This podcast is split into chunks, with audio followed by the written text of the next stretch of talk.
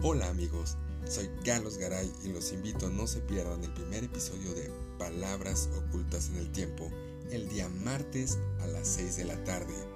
Todos hemos escrito para alguien en algún momento de nuestra vida y por pena o por miedo no hemos querido contarlo nunca. Así que los invito a escuchar esas cartas, esas poesías que alguna vez escribieron para un amor imposible y se quedaron rezagadas en el tiempo. No lo olviden, martes 6 de la tarde.